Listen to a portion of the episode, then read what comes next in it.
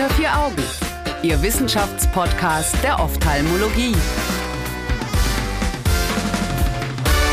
Herzlich willkommen zur ersten Ausgabe des Ophthalmo-Podcasts. Mein Name ist Annika Licht, ich bin Medizinstudentin im praktischen Jahr und spreche heute mit Professor Andreas Stahl über Frühgeborenen-Retinopathie. Hallo, Herr Stahl. Hallo. Herr Stahl, wir sprechen heute über die Rainbow-Studie.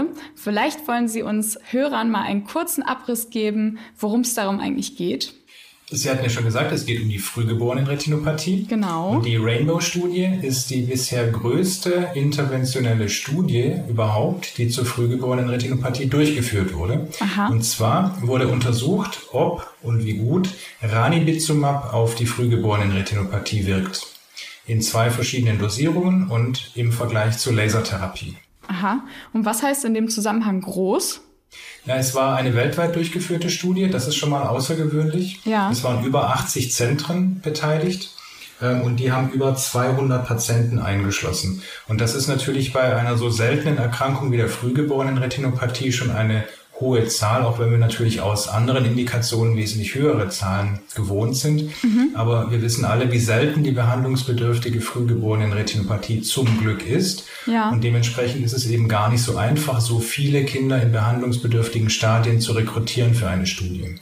Wie kann man sich denn selten vorstellen? Wie viele Patienten haben Sie denn ungefähr pro Jahr, die an einer ROP, also frühgeborenen Retinopathie leiden?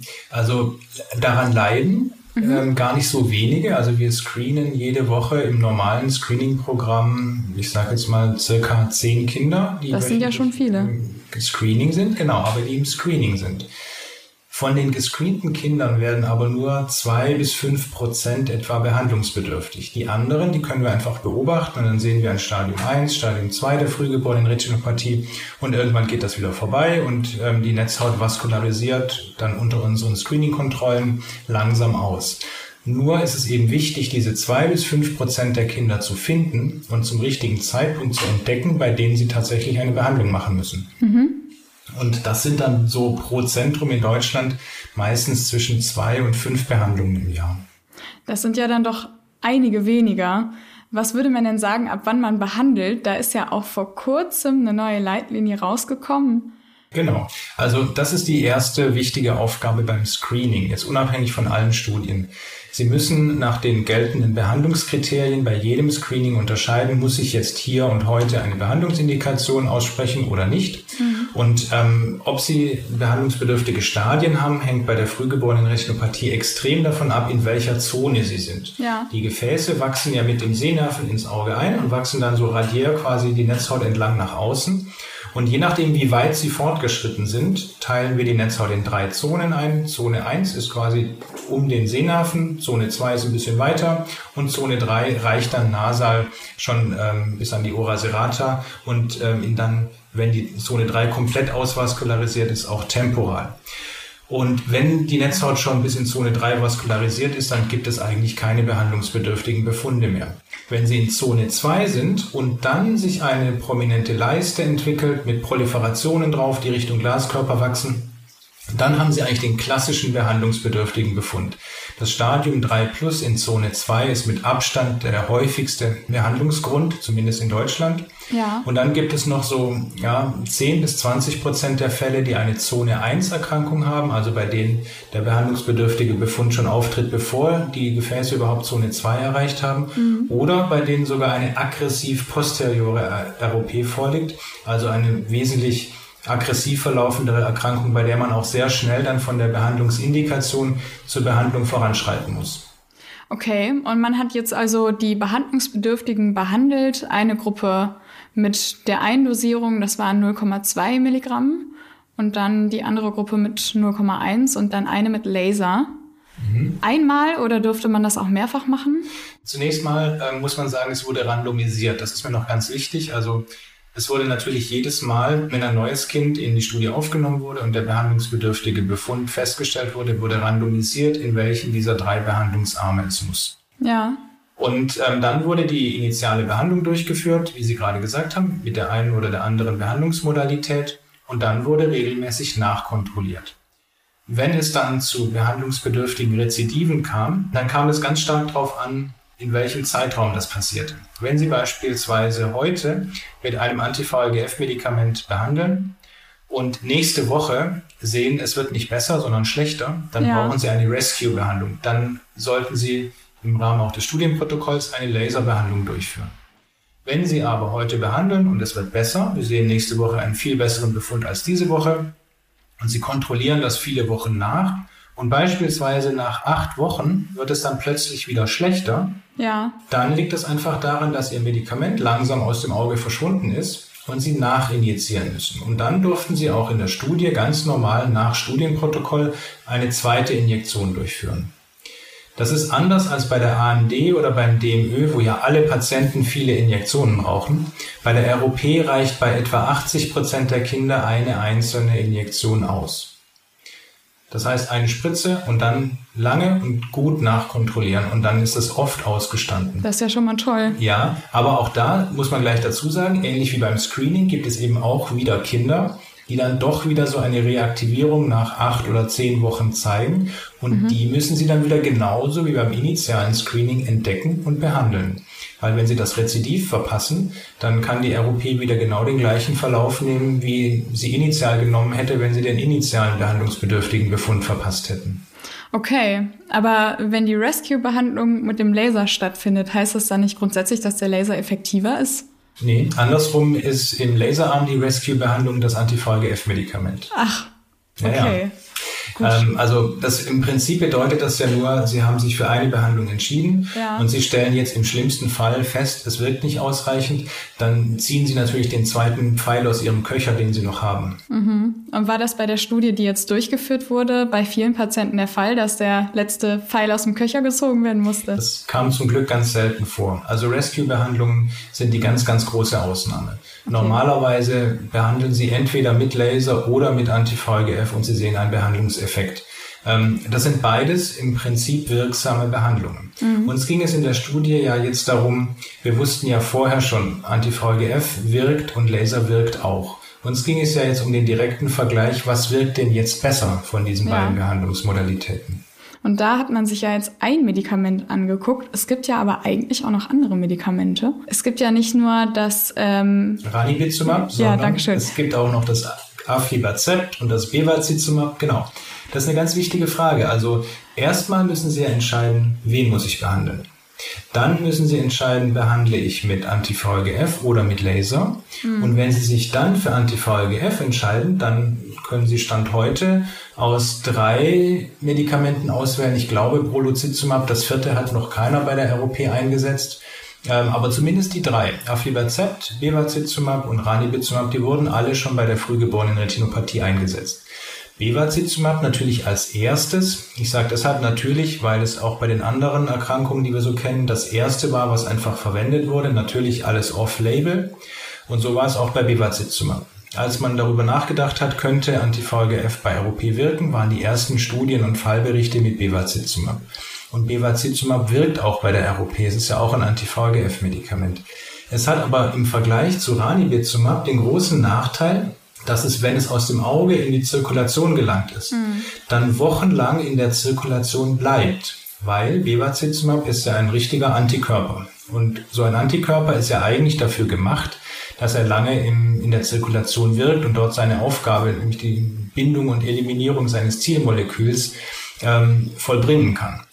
Das Bevacizumab war ja für die IV-Tumortherapie entwickelt worden und dementsprechend supprimiert es in den Frühchen nicht nur im Auge das VEGF, sondern eben auch in der Zirkulation. Und da ist die offene Frage, die immer noch keiner so richtig gut beantworten kann, ob das denn was ausmacht bei den Frühchen. Ja. Weil man muss sich ja immer vorstellen, da wachsen ja noch viele Organe. Da ist ja noch Lungenwachstum, Gehirnentwicklung mhm. und VEGF ist nun mal ein Wachstumsfaktor. Und wir wissen nicht, was diese Suppression auf systemischer Ebene dann macht in anderen Organen. Und Ranibizumab ist ja nur ein Antikörperfragment. Das wirkt im Auge ähnlich gut wie Bevacizumab oder Aflibercept. Da, da verrichten die alle ihre Aufgabe ja sehr gut, wie wir wissen. Der große Unterschied ist, im, in der Zirkulation verschwindet das Ranibizumab sehr schnell, weil es einfach schnell abgebaut wird. Und das war der Hintergrund dieser Studie, dass man dafür eben das Ranibizumab verwendet hat, weil man gesagt hat, da hat man wahrscheinlich die geringste systemische Exposition und supprimiert eben nicht in anderen Organen auch noch das VEGF.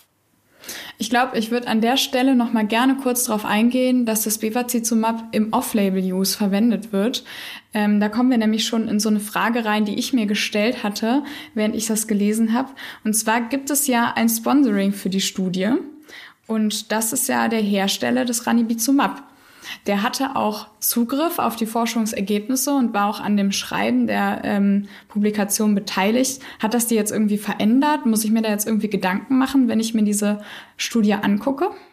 Also, das ist eine ganz wichtige Frage. Sie müssen eigentlich bei allen Studien, äh, bevor Sie die Studie lesen, erstmal gucken, wo kommt die Finanzierung her. Das ist mhm. Äh, genau der richtige Ansatz. Ähm, und ja, Novartis hat diese Studie nicht nur finanziert, sondern war der Sponsor der Studie und Sponsor bedeutet, ihnen gehören alle Daten. Genau. Und ähm, in dem Fall muss man sagen, diese Studie wäre anders nie zustande gekommen. Ähm, ich, ich, wenn Sie versuchen, bei der DFG äh, Drittmittel zu akquirieren, um in 80 Zentren weltweit eine Studie an Frühgeborenen mit allem aufwendigen Monitoring und was da so dranhängt durchzuführen, ähm, da haben sie keine Chance. Also das muss man auf der Haben-Seite verbuchen. Das ist einfach ein ähm, eine Möglichkeit, die es sonst gar nicht gegeben hätte. Mhm. Auf der Soll-Seite muss man sicher verbuchen, na klar, muss man das etwas kritisch dann hinterfragen. Dafür sind wir alle im akademischen Betrieb unterwegs, dass wir kritisch denken und solche Studienergebnisse, genau wie Sie es machen, auch hinterfragen. Das Studienprotokoll, muss man dazu sagen, wurde natürlich auch in Anwesenheit von Kollegen von Novartis entwickelt, aber ähm, da waren Leute dabei, ähm, ich unter anderem auch, das vielleicht auch als Conflict of Interest Statement, also ich habe das Studienprotokoll mitentwickelt und bin ja auch Co-Autor der Studie. Aber da saßen über viele Monate Kliniker aus verschiedenen Ländern zusammen, ähm, die ROP behandeln und ROP vorwärts und rückwärts können und haben sich den Kopf zerbrochen, wie man denn so eine Studie bei Frühchen am besten macht. Das gab es ja in der Form vorher noch gar nicht, in der Größenordnung zumindest nicht und in der, der Breite auch der Indikationen. Ähm, mhm. Also deshalb kann ich schon auch sagen, aus meiner Sicht kann ich mich sehr hinter dieses Studienprotokoll stellen. Und ähm, die Daten, wie sie zusammengetragen wurden, sind dann letzten Endes sowieso das, was sie sind. Ja, die können ja. ja durch das Studienprotokoll nicht beeinflussen. Mhm. Was man jetzt vielleicht kritisch nochmal überlegen darf, wir haben uns ja vorgenommen beim Erstellen des Studienprotokolls, dass wir eine Superiority-Studie machen. Das ist ja was ganz ungewöhnlich. Das? Genau. Die meisten Studien, die Sie sonst lesen, sind immer die Non-Inferiority-Studien. Das heißt, Sie haben ein neues Medikament, und sie wollen quasi zeigen, dass es nicht schlechter ist als der Standard of Care, also das, was es vorher schon gab. Wir haben hier bei der äh, Rainbow-Studie gesagt, wir wählen den Superiority-Ansatz, also wir wollen eigentlich fragen, ist das Ranibizumab besser als der Laser. Und also da kommen wir auch schon zu der wichtigsten Frage eigentlich. Was ist denn mhm. rausgekommen? Das haben genau. wir jetzt total übersprungen bei allem, was uns sonst noch interessiert hat. Ja, ich finde gar nicht, dass wir es übersprungen haben, weil wir uns ja durch Ihre Frage perfekt darauf hinbewegen. Genau. Es ist eigentlich. ja nicht, ja, man sollte ja nicht als erstes fragen, was ist denn rausgekommen, sondern man sollte genau, wie Sie es gemacht haben, vorher fragen, wer hat es bezahlt? Wie war die Methodik? Wo kommen die Patienten her? Mhm. Also wie ordne ich dieses Ergebnis überhaupt ein? So, jetzt haben wir die Hintergründe besprochen und jetzt können wir uns fragen, was ist rausgekommen? Also, alle drei Behandlungsmöglichkeiten haben gewirkt. Das Schön. war jetzt nicht groß verwunderlich, genau. Ähm, und der Treatment Success war das primäre äh, Erfolgskriterium natürlich der Studie. Mhm. Und der war in dem Ranibizumab 0,2 Milligramm Arm in 80 Prozent der Fälle erreicht worden in dem 0,1 Milligramm Arm in 75 Prozent und in dem Laserarm in 66 Prozent der Fälle. Oh, das ist ja schon ein Unterschied. Das ist ein Unterschied, aber ich finde, bevor man die Unterschiede anguckt, kann man ja auch sagen, na ja, wieso denn jetzt nur 66 bis 80 Prozent? Ja. Warum nicht 99 und 100 Prozent? Das ist auch und, eine spannende Frage. Ja, die, ähm, genau, und die stelle ich auch deshalb so provokant, weil das ist ja ganz naheliegend. Also naja, 80 Prozent Erfolgsquote ist ja jetzt nicht so, äh, dass man sagt, da, da, das geht nicht besser, ja, da, da mhm. wäre ja noch Luft nach oben. Mhm. Ähm, und diese, diese Treatment Success muss man sich dann auch wieder methodisch anschauen, wie war das denn definiert? Und da haben wir jetzt auch wieder, Stichwort Studienprotokollentwicklung, ganz strenge Kriterien angewandt, was überhaupt Treatment Success bedeutet. Also erstens, alle Kinder mussten zum primären Endpunkt überhaupt erstmal überleben. Viele dieser Frühchen sterben auch. Also mhm. viele nicht, aber doch einige. Einfach an den Komplikationen ihrer Frühgeburtlichkeit. Und es wurden ähm, bei der Bewertung des primären Endpunkts alle Kinder, die nicht bis 24 Wochen nach Behandlung überlebt haben, gewertet als haben den primären Endpunkt verpasst, also ja. haben ihn nicht erreicht. Das ist eine sehr konservative Herangehensweise, dass sie alle Verstorbenen quasi in die Gruppe der, der Nicht-Treatment-Success-Kandidaten legen, obwohl sie natürlich bei denen nicht wissen, ob das jetzt erfolgreich gewesen wäre, wenn sie überlebt hätten oder nicht. Ja. Und daran und sind sie ja auch nicht gestorben, ne? Genau, daran sind sie nicht gestorben, aber ich meine, wie soll man sonst damit umgehen? Sie wissen es eben nicht. Mhm. Und deshalb ist der konservative Ansatz, sie zählen die als missing the primary endpoint, also ähm, nicht geschafft. Und ähm, das Zweite war, natürlich durften sie keine aktive ROP haben zum Zeitpunkt 24 Wochen nach Behandlung.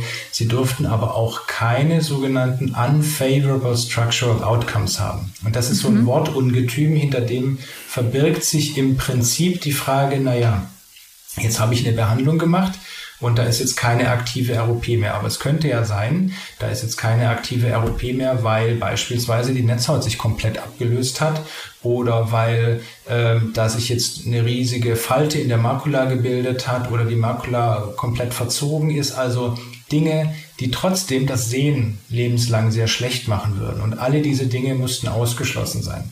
Das heißt also auch strukturelle Veränderungen, die langfristig negativ sich auf das Sehen auswirken, mussten abwesend sein, damit sie ein mhm. Auge als Treatment Success werten konnten. Was ja Sinn ergibt. Genau, und mit diesen strengen Kriterien kommen sie dann eben in der Summe auf diese 66 bis 80 Prozent Treatment Success. Okay, das heißt, ähm, wir müssen leider, leider ein bisschen zum Ende kommen. Ich habe jetzt noch zwei Fragen in dem Zusammenhang. Das erste ist, ist Laser dann überhaupt noch eine Option, wenn jetzt ein Patient zu Ihnen kommt und behandelt werden muss? Ja, absolut. Also Laser, hatte ich ja schon gesagt, wirkt. Mhm. Und Laser ist ähm, die Erkrankungsbehandlung, die wir schon lange kennen. Da haben wir natürlich auch mehr Langzeitdaten. Ja. Und es hat den großen Vorteil gegenüber der Anti-VEGF-Therapie, wenn Sie lasern, dann ähm, können Sie entspannter in die Nachkontrollen gehen. Ich hatte okay. vorhin ja gesagt, der Medikamentenspiegel von Anti-VEGF, egal was Sie da reinspritzen, der fällt mit der Zeit ab und es kann mhm. zu Rezidiven kommen. Auch drei Monate, vier Monate, fünf Monate nach Behandlung. Mit der Lasertherapie, wenn Sie ordentlich gelasert haben, wird ja kein VEGF mehr nachproduziert.